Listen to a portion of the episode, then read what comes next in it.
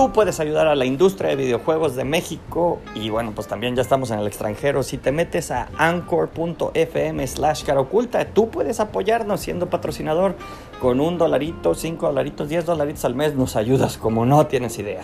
Ellos también ya nos están ayudando. Escúchalos. Gracias.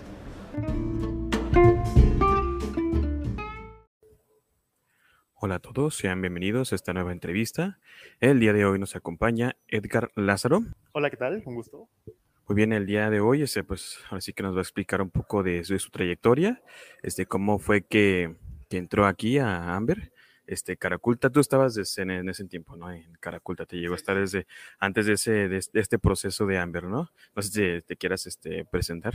Claro que sí, hola, ¿qué tal? Un gusto, eh, soy Edgar Lázaro, como ya lo menciona, eh, soy de Oaxaca, ahorita voy, voy a explicar por qué estoy mencionando esto, eh, y pues estoy trabajando actualmente en el área de producción de videojuegos. y pues nada, ¿quieres que una vez empiece a contar toda la historia? Este, uno sé si queremos que, que empecemos por, por, el hecho de qué estudiaste este, como eres este, actualmente en el área de producción, ¿verdad? Estás en el departamento. Así es, sí. De hecho, estudié ingeniería en, mecatrónica. Eh, uh, bueno, fue, sí fue como una mezcla. Mi, carrera ha sido como una mezcla, ¿sabes? Primero fui carpintero, extrañamente, de ahí fui ingeniero automotriz y después fui eh, ingeniero en mecatrónica y por último fue como una especie de ingeniero en, bueno, parte de electrónica, ¿no? Este, a partir de esto fue que comencé a meterme un poquito en el área de programación. Es, digamos, no programación tan a fondo, pero por lo menos fingías que programabas, ¿no? Para pasar los exámenes.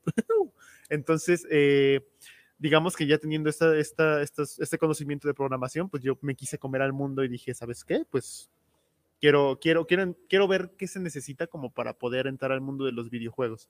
Quiero, quiero dejar muy en claro que para mí hace tiempo, o sea, hace un par de años, estoy hablando unos 6, 7 años, el trabajar en videojuegos era, era, irreal, ¿sabes? O sea, era como que de donde yo vengo o trabajas exactamente, o trabajas siendo enfermero, o trabajas siendo este, perdón, doctor, enfermero, o este maestro, o abogado, o en el gobierno, ¿no? Entonces era como de, pues, cuando veía a la gente que luego trabajaba, que no sé, que, que EA lanzaba cierto juego, que Nintendo estaba preparando esto, y decía, wow, es como mi trabajo soñado, pero...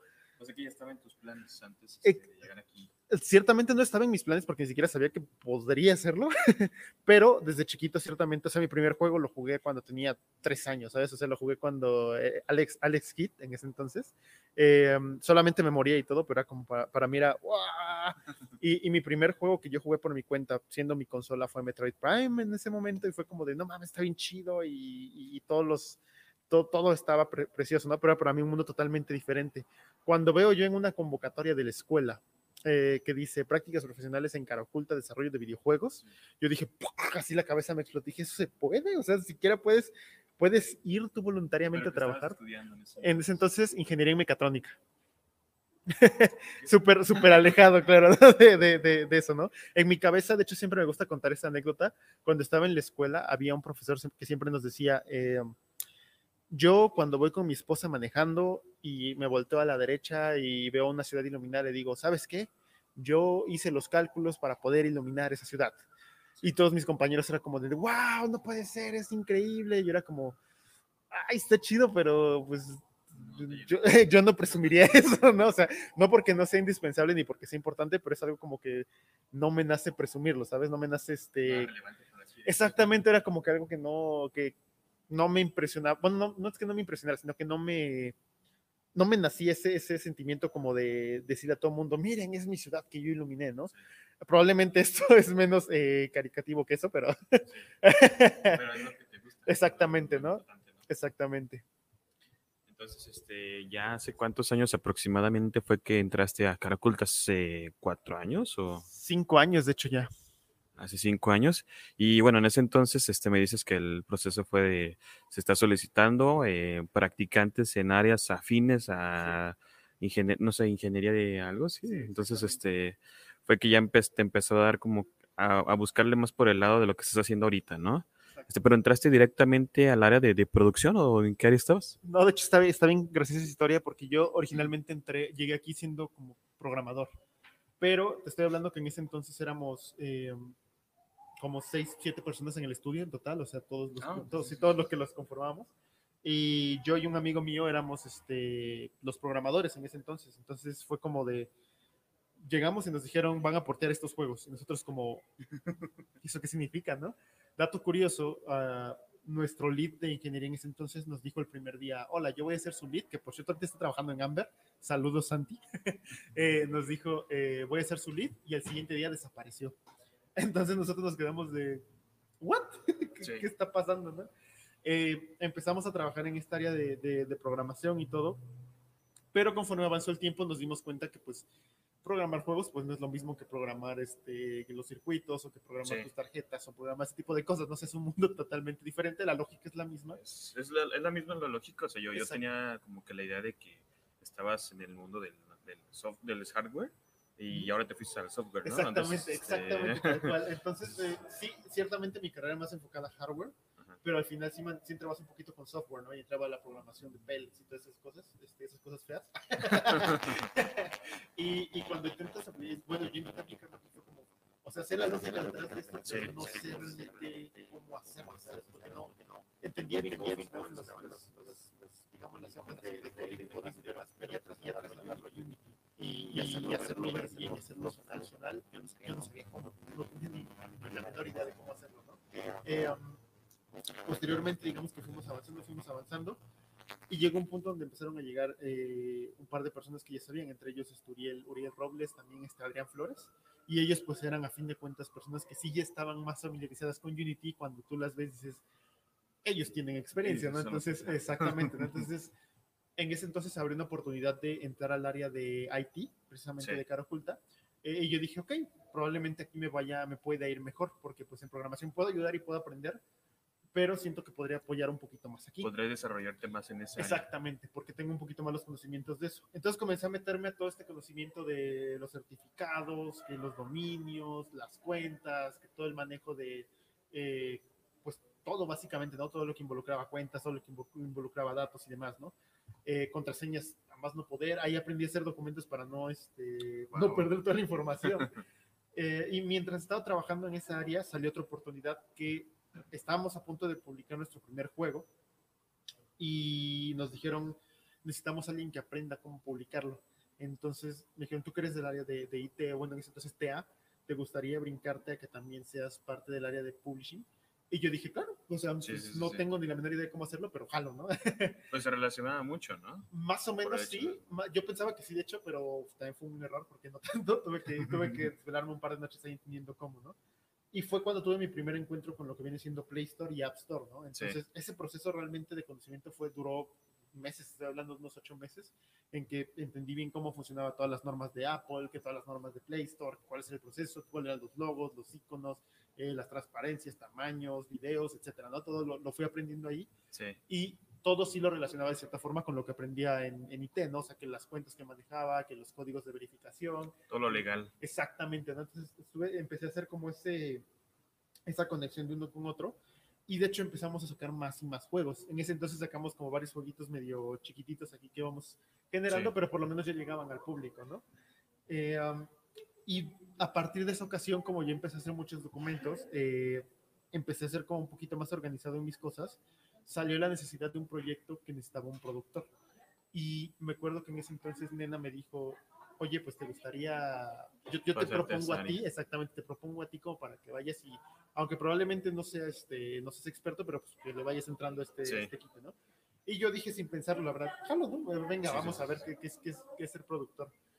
No sabía quién era el cliente en ese entonces y cuando me dijeron, la verdad, se me vinieron los, los pantalones para abajo, ¿no? Porque me dijeron, tu primer cliente va a ser Cinepolis. Y yo, ¡ay! Obviamente ahorita pues ya lo veo como retrospectiva y digo como, no era un proyecto tampoco tan, tan, tan grande, sí. o sea, pero en ese entonces me parecía el proyecto más grande del mundo, ¿no? Porque era, me tocó ir al corporativo de Cinepolis en Morelia, me tocó generar bases de datos en su momento, me tocó presentar al mismo director del proyecto creativo y fue como, pues mi primer acercamiento en varias cosas, ¿no? Dato curioso, en, en, ese, en ese viaje que yo tuve, conocí a la persona por la que tuvimos ese proyecto, es un gran amigo de hecho de Jorge Suárez, pero pues yo en, su, en, en, en, digamos esta, como decía, en este calor de la plática del negocio sí. y demás, terminé ligeramente borracho, ¿no? En esa, en esa reunión. Entonces, mi primera reunión ejecutiva, por así decirlo, yo estaba borracho por el vino que habíamos tomado Y ni me acuerdo qué dije, pero total que acordamos ahí como ciertas cosas del proyecto que, este, que íbamos a tener y que íbamos a tratar y que innovación y no sé qué tanto. Y salió bastante bien, de hecho, o sea, fueron como cuatro días que nos fuimos allá de viaje. Terminé cansado, además no poder, pero estuvo chido porque fue Sí. el primer proyecto que sacamos. Desafortunadamente el proyecto pues no, no pudo avanzar tanto al final porque pues sí llegamos a un punto donde se requería como más dinero. Tenían limitantes ustedes. Exactamente, y al ser un proyecto creativo también eh, quedó bien, digamos, pero para poder sacarlo necesitaba cierta, cierto fondo Inversión. de parte de Cinepolis. Ah, ok. Entonces, eh, pues ya no se avanzó con eso, pero me dio bastante experiencia en ese entonces. Pero sí me gustaría comentar aquí algo que siempre también me gusta contar mucho, ¿no? Al terminar este proyecto, yo dije, me puedo comer el mundo, ¿sabes? Sí. Porque salió, salió bien, o sea, el cliente se veía feliz, me mandaron felicitaciones por aparte, eh, tuvimos como muy buenos números en esa cuestión, ganamos dinero y fue como me puedo comer al mundo, ¿sabes? Aquí Sí. ya, pues, échenme el proyecto que ustedes quieran. Me mandaron el segundo proyecto, este, no voy a decir obviamente cuál es porque sí me da un poco de pena, pero solo voy a decir que mi segundo proyecto fue el más grande error del cual estoy apenado y orgulloso al mismo tiempo. Porque aprendiste mucho, pero. pero ¿por qué le- un, poco, un poco de ambas. Sí aprendí demasiado. O sea, creo que es de los proyectos que más he aprendido. Pero porque en ese entonces ah, cometí demasiados errores, ¿sabes? O sea, cometí la mayor cantidad de errores que he cometido en un proyecto, desde el mal cálculo de los de cuánto cuesta realmente hacer un proyecto, Sí, eh, la mala estimación de cuántos meses te va a tomar, eh, el decirle sí a todo al cliente, el no proteger a tu equipo, digamos, contra expectativas reales. tú eres el, entonces en ese caso el, el líder, o sea, eres la cara de Sí. todo y quien, quien tomaba las decisiones. Exactamente, o sea, eh, digamos que la cara con el cliente al final era Jorge Suárez, pero toda la cuestión de confianza de que nosotros lo pudiéramos hacer recaía en mí, ¿no? Entonces era, tú revisa con el equipo cuál es lo, lo- lo Sí. ideal, cuál es lo realista y dime para que yo pueda llegar y ofrecer una cantidad que, que le va a costar el proyecto y con eso nos vamos a ir, ¿no? O sea, que fue tu primer este proyecto en el que tú liderabas, o sea. Exactamente, tal cual que era como, podríamos decir, entre comillas, full development, porque pues involucraba arte, involucraba Sí. programación y cierta parte de diseño de videojuegos, pero pues sí, no, era a una escala un poco más pequeña. Eh, lo voy a llamar solamente el proyecto T, por, por, por cuestiones... El este, proyecto te- no, y lo, lo menciono también porque incluso para que te des una idea de cómo terminó, esto Sí. se fue hasta una cuestión legal, ¿sabes? O sea, eh, sí se fue más allá. Entonces, eh, el, el problema que tuvimos ahí fue que nosotros, o al menos yo en mi momento, eh, dije, ¿sabes qué? Pues un proyecto me va a tomar tres meses, Sí, eh, no importa, tres meses es, es muchísimo tiempo, podemos hacer un montón de cosas. Prometimos más de lo que realmente lo que podíamos podías. hacer, exactamente, ¿no? Y, y el mayor problema vino cuando pasaron esos tres meses y vimos que no llegamos al final del proyecto, ¿no? Era como, ok, entonces, tiempo, este, la, la estimación del- de, los costos también fallaron. entonces, exactamente, imagínate, en ese entonces para mí yo vi 200 mil pesos y yo dije, Sí. 200 mil pesos Es mucho. mucho. dinero, ¿no? Es demasiado dinero. Eh, ahora entiendo que realmente cuando estás hablando de un desarrollo de, de todo para un estudio, De- no solo tienes que considerar lo que le va a costar al cliente, digamos, para los sueldos, sino que también tienes que considerar lo lo, que te va a a ti. a ti, al estudio, los gastos en general, porque a fin de cuentas todos los pequeños gastos que tienes en el estudio, como el agua, la luz, el papel de baño, todo lo que tú quieras, pues va a salir de ese Sí. proyecto, ¿no? Entonces, si tú no consideras que esa, ese, ese dinero que va a dar el cliente tiene que estar repartido entre esos gastos, muy seguramente vas a hacer el cálculo muy mal. Y es Sí. por eso que muchas empresas también hacen como, eh, hacen ciertos rates como de lo que te va a costar a ti realmente, pero eh, digamos que esos rates ya te cubren todo lo que viene siendo el porcentaje que le toca al estudio, el que le toca a la gente que no es de producción directamente, porque Sí. estamos de acuerdo con que tú no estés siendo parte del proyecto. Y los eres- impuestos. Exactamente, y tú eres parte de la empresa, ¿sabes? O sea, Sí. los administradores, la gente de marketing, que la gente... Que todo, aunque o sea, no estén directamente relacionados, tienen que, que ser a fin de cuentas, ¿no? exactamente, porque es parte de su, es parte del Sí. estudio, es algo que tienes que tú pagar, ¿no? También. Y a fin de cuentas, pues sí va a llegar su momento donde yo les, va a tocar brincar el proyecto, pero si tú no consideras bien esos Sí. gastos, pues obviamente te los tragas tú todos en Sí. producción y nunca llega realmente a que pueda llegar a la- al, al- al otro departamento, ¿no? El problema que tuvimos ahí fue que no- yo no consideré nada de esto y pues antes de tiempo nos gastamos todo el dinero. Sí. No. Fue el primer proyecto grande para en Exactamente, ese entonces. exactamente, tal cual. Y pues nada, al final, para no hacerte el cuento largo, eh, pues tuvimos que invertir el doble de tiempo, es el triple, Sí. porque al final el desarrollo se fue hasta casi un año. Entonces, eh, pues todo eso se replicó en pérdidas. Y ya cuando nos dimos cuenta, pues teníamos contratando gente como externa para que arreglara el desmadre que habían hecho los, las personas anteriores que al final se habían salido y así fuimos como parchando y parchando, parchando. Al final eh, sí tuvimos que llegar a un acuerdo con el cliente y acuerdo entre comillas porque fue como, te estoy entregando Sí. todo lo que te prometí. Pero no voy a ganar nada. Exactamente, no gané nada y aparte me sentía bien apenado de ese proyecto. O sea, lo Sí. veía y lo veía y decía como, Ay, sí, que- no puedo creer que Oye, pero ¿no crees que, que, bueno, en este caso, para haber llegado hasta ahorita, fue como que ese gran peldaño que fue necesario para que todos ustedes aprendieran la importancia de, o sea, porque era un proyecto grande, o sea, yo también, lo, como tú me lo cuentas, pues sí se cuenta como grande, pero yo creo que si pudieron pasar ese obstáculo tan grandote, imagínate ahorita, pues ya es más este, difícil que vuelvan a caer en eso, ¿no? Sí, sí, sí, totalmente. De hecho, eh, te podría decir que después de eso nos marcó bien, mm, así bien cabrón. y fue como, después de eso no volvimos a estimar mal, ciertamente. No, no, cometimos... ¿Quién se encargaba ahora de eso? Yo. sí, o sea, eh, lo, lo habíamos, lo habíamos hecho mal, pero de todos modos tenías dos opciones, ¿no? O lamentarte y decir, perdóneme, perdóneme, ya no lo voy a hacer, se los juro, se los juro. Y vivir con esa pena constante, Sí. o pues, a ver, aprender de tu error y decir, ok, la siguiente vez, ¿en qué, en qué, qué hice mal en esta ocasión y qué puedo mejorar para la siguiente? Sí. Eh, eso sirvió bastante para que el siguiente proyecto pues, pudiera estimarlo mejor, considerar otros factores que no estaban considerados al inicio y que también pues al final saliera mucho mejor el siguiente proyecto, ¿no? De hecho, el siguiente proyecto que agarramos, eh, no sé si quieres que brinque una vez o quieres... Sí, sí, sí, adelante. Ah, Ok, súper. El siguiente proyecto que agarramos fue, lo hicimos, lo estimamos mejor, lo, lo pensamos mucho mejor, pero cometimos un segundo error que fue cubrir un área que no estaba dentro de nuestro, nuestro expertise. Nuestra, nuestra área de expertise. prometieron una, un resultado de un departamento que no existía y que a mejor Exactamente. dijeron, Exactamente. sí lo podemos hacer porque sí. Eh, y te lo voy a poner así, o sea, dijimos, eh, yo sé construir edificios cuando realmente yo solo sé construir casas. Va. Ok, entonces, eh, digamos que va más o menos por ahí, pero el problema fue que prometimos hardware cuando nuestro expertise era el software. Entonces, Aunque, aunque tú tuvieras un conocimiento. aun- aunque yo tuviera un conocimiento, la verdad, pues eh, ya siendo honestos, yo mi conocimiento nunca lo apliqué en el campo realmente. Sí. Entonces, eh, hay varias cosas que yo no aprendí. Sí, bueno, va. Ok, Ah, hay varias cosas que yo no aprendí, ¿no? En este caso, como, eh, digamos, pues, qué pequeños errores puedes haber, puede haber al momento de implementar el hardware, qué cosas puedes tú, tienes tú que considerar, los tiempos de desarrollo, los tiempos de, digamos que todo lo que ahorita ya es en, software, yo no lo sabía en hardware y aún no lo sé, ¿no? Hasta el día de hoy, la verdad. Entonces, cuando hicimos ese proyecto, cometimos demasiados errores eh, a tal grado que fueron que seis días entrando a las 8 de la mañana, saliendo a las 4 de la mañana. Entonces era sí una jornada así, pero horrible. El pago fue bueno, sí, Sí. pero, pero estuvo pues este, difícil, ¿no? Al final el proyecto salió y de hecho si, si se busca en internet, que me parece que sí, sí lo pueden encontrar en YouTube. Sí lo puedes mencionar. Sí, sí lo puedo mencionar, eso que es tal cual de, de Nissan, fue el proyecto.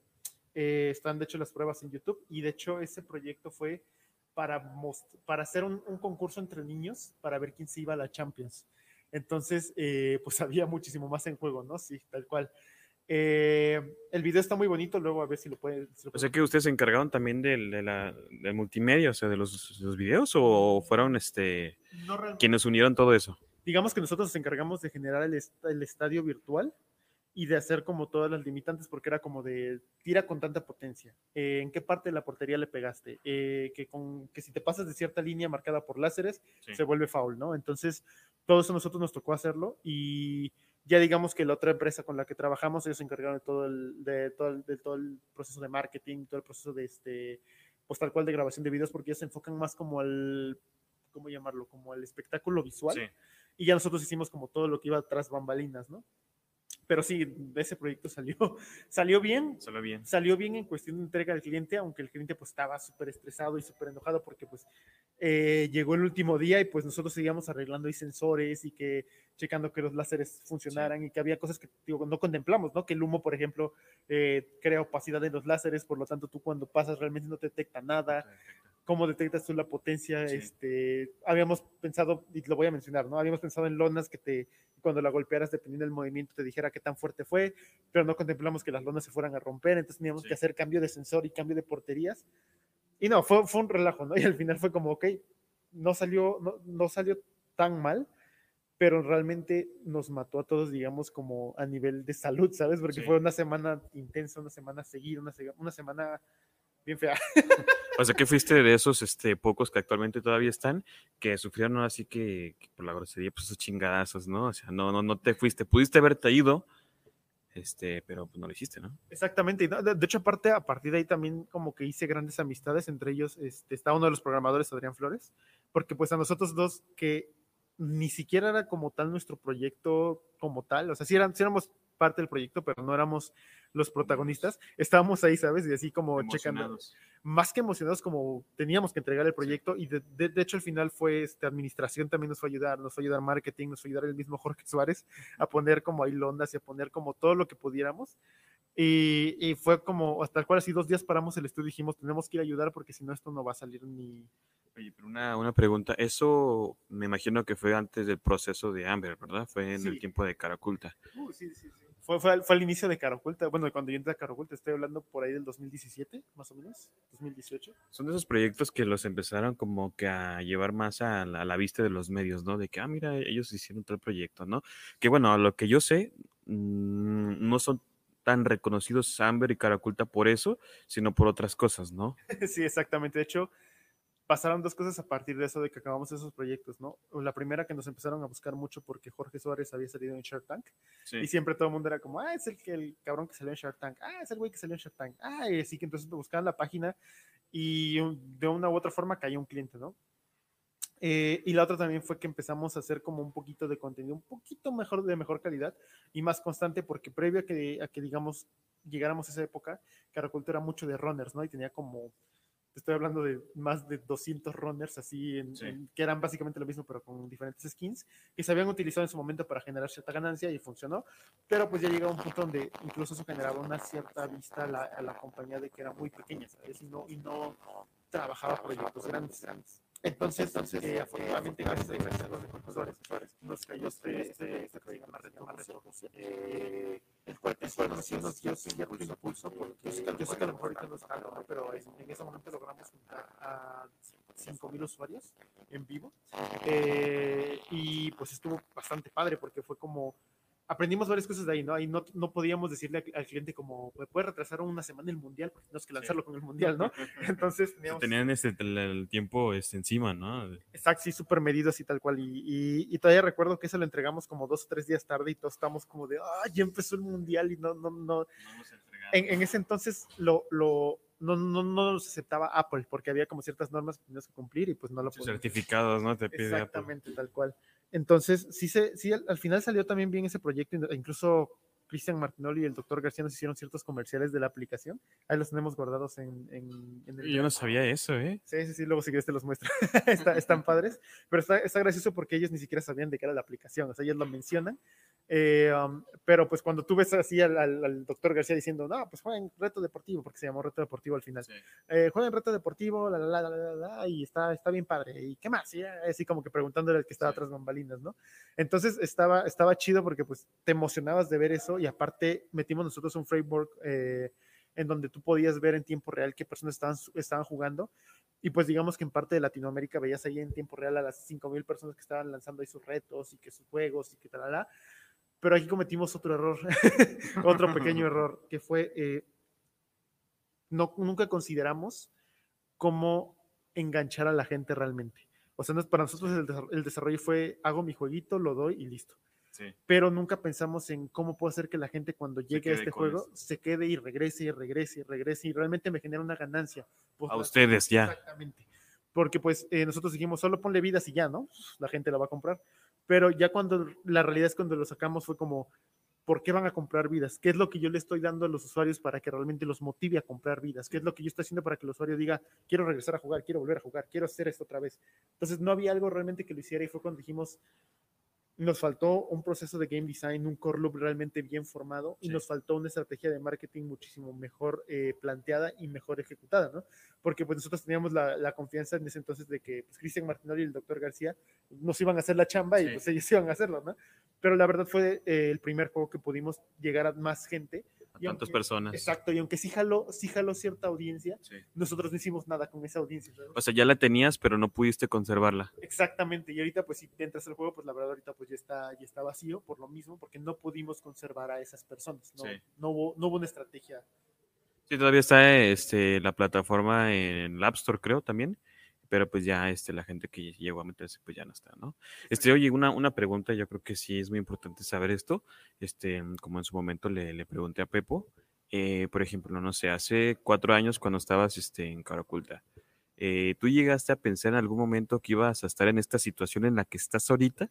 O sea, con el equipo que tienes, en las instalaciones que tienes. Ustedes llegaron a decir, ¿saben qué muchachos? Algún día vamos a estar en, en algún lugar este, parecido como ahorita. Este, no sé. De, sí, sí, ok. Uy, buena pregunta. Te voy a ser honesto, yo la verdad no lo creía, pero tenía el sueño. Es que de crecer. tenía, tenía el sueño guajiro, ¿no? Como creo que todos los que estamos aquí en la industria de videojuegos, de nos juntamos con nuestros amigos que conocimos aquí, hacemos tu propio juego, al mundo le gusta y tú triunfas y ahora tienes tu propia compañía, ¿no? Eh, pero realmente era como un sueño guajiro que lo veías muy lejano, ¿no? Y era como una realidad muy, muy, muy lejana. Entonces, eh, aunque los clientes realmente iban avanzando poco a poco y los clientes se volvían más grandes y realmente cada vez hacíamos juegos un poco más completos, sí se me hacía algo muy lejano todavía como todas esas compañías como EA, como este, como este Bethesda, como Tencent, como todos ellos que decías, son compañías enormes, ¿no? Que exacto, que no, no, no te imaginas tú siquiera estando ahí. Aparte de que también como eran siempre cuatro compañías de videojuegos los que hay aquí en Guadalajara, este, y siempre son las mismas y como el mismo tamaño, como que no hay un caso de éxito, o al menos no había un caso de éxito donde tú dijeras, se puede, ¿no? o sea, tienes el sueño, pero no veías algo realmente que pudiera pasar, ¿no? Entonces, no me lo imaginaba y cuando pasó realmente yo sigo pensando que fue, o sea, algo que no puedo explicar cómo pasó, ¿no? Pues es que yo creo que fue gracias al esfuerzo de todos, ¿no? Probablemente no, no lo llegan a ver ustedes mismos porque fueron los que lo pasaron, ¿no?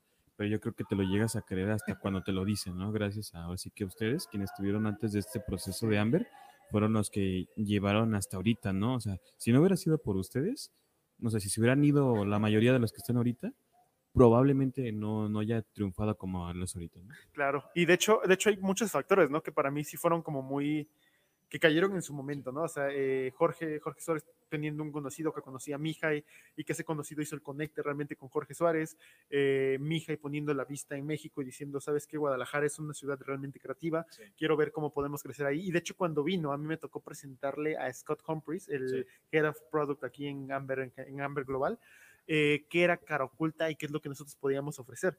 Siendo 100% honestos, cuando nosotros hicimos la presentación, teníamos algo muy en claro nosotros somos de los que más baja calidad tenemos en los juegos que realizamos, pero tenemos la comunidad más pegada y un poco más grande. Entonces nos agarramos mucho de eso y fue como, pues mira, tenemos una comunidad ya hecha, tenemos como estos procesos definidos, tenemos como estas, estas tradiciones, digamos que cada año hacemos esto, como que a mí, a Scott... La metodología, la estructura. Exactamente, Scott, más que mostrarle los productos que habíamos hecho, porque teníamos toda la idea de que teníamos las de perder. ¿Por qué? Porque hemos, somos realistas, conocemos One Simple Game, sabemos qué tipo de juegos han sacado y también, también conocemos como Hyperbird, que por ejemplo tienen casos de éxitos con, con propias IPs y demás. Entonces, estar en esa posición sabíamos que no era nuestro fuerte, entonces podíamos aprenderlo, claro, pero teníamos que demostrar entonces nosotros que teníamos la base para que ellos pudieran fomentar su compañía, que teníamos la misma, hasta cierto punto, cultura y que íbamos a abogar porque se creciera como para la misma visión que ellos tenían en mente, ¿no? Entonces tratamos de plasmar eso y la verdad sí estamos nerviosos cuando acabó la, la, presentación, ¿no? Porque pues fue nuestra primera presentación como formal también, en, bueno, al menos la mía en inglés, que aquí como ya más en forma, ¿no? O sea, después de decir que sé mucho inglés y todo, pero nunca lo hablas, ¿no? Entonces, te pasas es como de, uy, siempre no sabía tanto, ¿no? Eh, entonces sí fue como... Viste la imagen pues fuimos, fuimos entre varios, porque nos presentamos este Jorge Suárez en su momento, Emanuel ¿Y hay video de eso? No, no hay video porque era confidencial. No querían que, se enteraran que Amber estuviera, que estaba aquí como pasando. Y de hecho, en ese entonces, Brenda, nuestra Head of Ops, ella fue acompañando a Scott Humphries, pero digamos como guía de los diferentes estudios que había. Oh, no, no, sí, no, no, no, no era parte de Caroculta en ese entonces. Y me acuerdo que pues, cuando la vimos también nosotros fue como de, se ve seria, ¿no? O sea, se, ve muy, se ve, se ve, imponente. Exactamente, ¿no? Entonces estábamos como más nerviosos todavía. Y no, pues ya de ahí cuando pues hizo todo lo de hambre, pues ella se acercó un poquito más a nosotros, también como que comenzamos a platicar más y no, pues fue, una historia totalmente, fue una, una Brenda totalmente diferente a la que conocimos en esa presentación, ¿no? Entonces, estuvo interesante, no te voy a mentir. Oye, una, una pregunta ya casi para, para terminar, o sea, me, me, gustó mucho esta entrevista, este, pero yo creo que es importante saber cuál es la opinión acerca de cómo ves a Amber Caraculta en, no sé, cinco años, por ejemplo. Ok, mira, te voy a ser muy honesto, para mí eh, el cambio que ha habido ahorita de un año para acá ha sido exponencial, pero sí. cañón, yo creo que duplicado a lo que yo esperaba. Eh, y el hecho de poder decir que estábamos contratando durante una, un periodo de pandemia, o sea, se me hace como también interesante. Eh, ciertamente creo que Amber en general, Amber Global, tiene todas las posibilidades de poder, eh, de poder crecer muy, muy bien. ¿Por qué? Por todo el tipo de relaciones que ya está creando y por todo el tipo de juegos e IPs que está, pues, actualmente en desarrollo, ¿no? Entonces, siento que el portafolio poco a poco va, cre va creciendo y también nosotros ya estamos ahí metiendo nuestra, nuestra pequeña piedrita, ¿no? Digamos que Amber México ya está ahí diciendo como, aquí estoy, aquí estoy ¿no? Así échame, échame lo que, lo que tú consideres porque pues estoy listo para, para comérmelo, ¿no? Vaya, espero que no, no me coman mis palabras después en un futuro. Pero al menos yo veo, yo, yo siento que de aquí a cinco años sí tenemos toda la posibilidad de generar o al menos de hacer un estudio eh, como tal de Amber que tenga una especialidad muy definida y que ya pueda agarrar ese tipo de juegos ya más enfocados a, triple A, ¿no? O que sí. tengamos ya una base sólida, ya sea como de eh, cierto departamento, ya sea arte, desarrollo, QA o lo que sea, este, más enfocado y que ya puedan decir, Amber México es el, es el estudio especialista en X, en Y, sí. en esto. O sea, tú te refieres a un, no sé, un cierto tema en AAA, o sea, como que no sé cómo, cómo va por ahí tu idea. Así, digamos que eh, ahorita los, los, los, diferentes estudios de Amber son especializados en algo, ¿no? Puede ser en juegos casuales, ah, puede ser, este, no sé, en Battle Royales, puede ser en juegos multiplataformas. Entonces, ¿no crees que ha llegado hasta ahorita el, el, el, éxito que los, que los ha hecho como que crecer? ¿Crees que a, le hace falta todavía eso? Creo que sí nos hace falta todavía eso porque como tal, a, ahorita tenemos en desarrollo lo que creo que va a ser el potenciador en un futuro para que podamos marcar esa, ese lineamiento pero pues hasta, hasta, ese entonces pues todavía tenemos que chambearle para que salga, ¿no? Sí. Hasta este punto te puedo decir que nosotros somos como el estudio comodín, por así llamarlo, porque tenemos de todos los departamentos y si hay alguna necesidad, eh, aparte que traemos proyectos pues ya de base, si hay una, una necesidad decimos... Una necesidad tenemos, grande ya. Exactamente, programadores, tenemos artistas, tenemos diferentes partes del equipo, ¿no? Pero una vez que nosotros lancemos los productos en los que estamos trabajando, muy seguramente vamos a poder decir... Eh, eso sí, es lo podemos. que nosotros hicimos. Este es mi equipo core que tengo y que te puede, ya te aseguré que tengo cierto nivel de calidad, cierto sí. nivel de, de, compromiso. Dame más proyectos para que claro. te pueda seguir demostrando que puedo hacerlo. Es como si estuviéramos todavía en la banca calentando, calentando. Sabemos que somos buenos, pero no nos han dado como que el balón todavía. Exactamente, exactamente. Entonces, eh, ya mero nos llega el balón. ya, ya merito, estamos este, a, a un par de, este, de, de, de, iteraciones de meses, pero sí, eh, de todos modos, pues también requiere como un esfuerzo grande, ¿no? Porque pues siempre generar un equipo es, toma aproximadamente de cuatro a cinco años realmente, no es algo que puedas hacer en un año. Y son nuestros primeros pasos para esto, ¿no? O sea, son, tenemos ya un equipo que formamos en Caro Oculto en su momento, pero en Caro, y dimos un salto bien cabrón de Caro Oculta a Amber, ¿no? Sí. Entonces, en cuestión de calidad, en cuestión de procesos, en cuestión de todo, ¿no? Entonces, ahorita estamos nuevamente como reestructurando nuestro equipo para que sea eh, lo más completo posible y que podamos adaptarnos a las necesidades de Amber, a los criterios de aceptación de Amber y todo lo que Amber tiene para ofrecer. Entonces, sí siento que va a tomar un par de años, pero sin problemas, confío en que toda la gente con la que estamos trabajando lo puede lograr, ¿no? Hay el potencial, ¿no? Este, y ahora sí que para finalizar, no sé si quieras dar como una recomendación de lo que hoy eres tú, o sea, de los este, peldaños que tuviste que, que subir, de los esfuerzos que pasaste y con tus, compañeros. No sé si quieras recomendarle a alguien algo sobre cómo llegar hasta ahorita. Claro que sí. Mira, te, y te lo voy a poner en perspectiva, ¿no? O sea, como comenté al inicio, en su momento yo de donde soy no hay esta idea de hacer, de hacer videojuegos, no hay esta idea me da mucha tristeza porque realmente es algo muy bonito y yo sé que hay mucha gente, muchos conocidos míos que les gustaría entrar a este negocio. Eh, um, y yo entré siendo programador y entré siendo como IT, entré siendo como un departamento que realmente no, me, no, no era mi departamento final, pero que me ayudó mucho a entender qué virtudes podía aplicar yo para la producción. Todo esto me ha, me ha ido ayudando a lo largo de los años, a lo largo de los años. Y conforme tú tengas cierto balance entre, entre creerte lo que estás logrando y también tener cierta, sí. aceptación hacia el feedback, hacia los errores y, abrazar los errores que estás teniendo y mejorarlos en lugar de solamente martirizarte por ellos, vas a crecer un montón, ¿no? Y lo estoy, lo estoy diciendo porque actualmente, y lo puedo decir aquí nada más, no estamos, actualmente soy productor del proyecto más grande que traemos en Amber, México, y para mí es como un súper orgullo poder decir eso. Em, porque, pues de nuevo, ¿no? Comparándome a mi yo de hace cinco, de hace cinco, seis años, es como, no me imaginaba, exactamente, exactamente, no, no me imaginaba que estaría en esta posición. Y a la gente que está, obviamente, pues, que tiene ganas de entrar a esto, lo, lo, que les diría es como, anímate a hacerlo, no te quedes con las ganas. O sea, hay muchas formas de poder entrar a la industria, ya sea a través de un departamento que a lo mejor no es el final, pero te va a ayudar a ir metiéndote esto, ¿no? Y a lo mejor, si no te gusta ese departamento, no hay problema, puedes irte cambiando, puedes irte aprendiendo, pero no dejes de tener la constancia, porque si en un momento tú dices como de, Ay, pues voy a dejar de checar esto y mejor me voy a ir a, no sé, a hacer, a, a trabajar en un banco, ¿no? Eh, obviamente, pues vas a aprender otras cosas que a lo mejor no te van a ayudar tanto en la industria de, los videojuegos.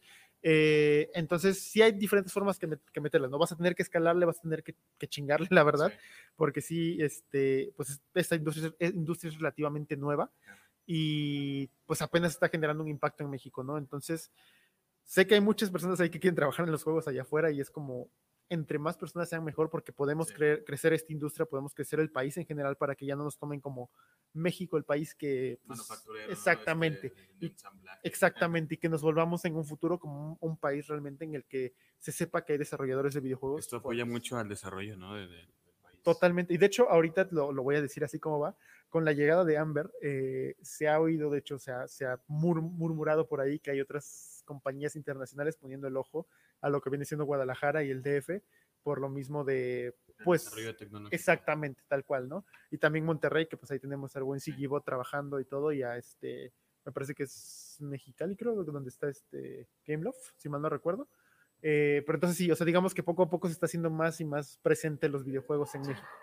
Oye, este, una, una pregunta, ¿Tú, tú llegaste a pensar en, o sea, estar en esta posición de que alguien te estuviera entrevistando. Yo creo, probablemente ya te habían entrevistado, este, pero de estar en este momento, de, de, estar contando cómo es que llegaste hasta ahorita, ¿no?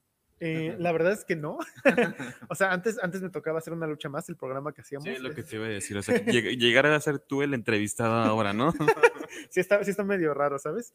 Eh, pero de hecho me gusta porque bueno, no, no es con entrevistas, pero normalmente las personas luego me preguntan como, cómo me siento con esto, normalmente los one and que tengo es como, como me, preguntan cosas de la historia y sí me gusta mucho a veces contarlo, porque yo sé que hay personas que luego te dicen como de, pues no te voy a compartir lo que sé, ¿no? Porque pues, es mío, ¿no? Y es mi conocimiento y, no, y si te doy la receta de, de esto, pues lo vas a, me, vas a, me vas a tumbar, ¿no? no sé. Hay muchas personas de hecho que piensan así, me sorprende la cantidad. Eh, pero te va a ser muy interesante como la mejor forma de poder hacer crecer esta industria es como compartiendo las cosas que tú sabes que no hiciste mal, para que la, para que la siguiente persona pueda hacerlo el doble, doble de mejor que tú. Incluso, incluso algún día se puede enseñar a hacerlo bien, ¿no? Porque si, si, si podemos crecer a más gente que puede estar metida en la industria a ese nivel, va a estar bien chido porque en un futuro vamos a poder tener una sobrecarga de personas que sepan y una, una, sobrecarga de personas que realmente tengan el conocimiento que necesitamos, ¿no? Entonces, no te sirve de nada guardarte el conocimiento para ti, que solo aplicarlo en tus propios proyectos, sino que entre más puedas tú replicar este, este, este conocimiento que traes y los errores que tú cometiste, eh, obviamente mostrando qué es lo que aprendiste de ellos, eh, vas a poder generar conocimiento bien cabrón, ¿no? Con otras personas. Pues yo creo que nada más termina, terminamos por agradecerte que nos hayas acompañado en esta entrevista este, y pues nada, no sé si. No, pues algo más. Gracias por la invitación. Excelente. Entonces nos estaremos viendo la próxima.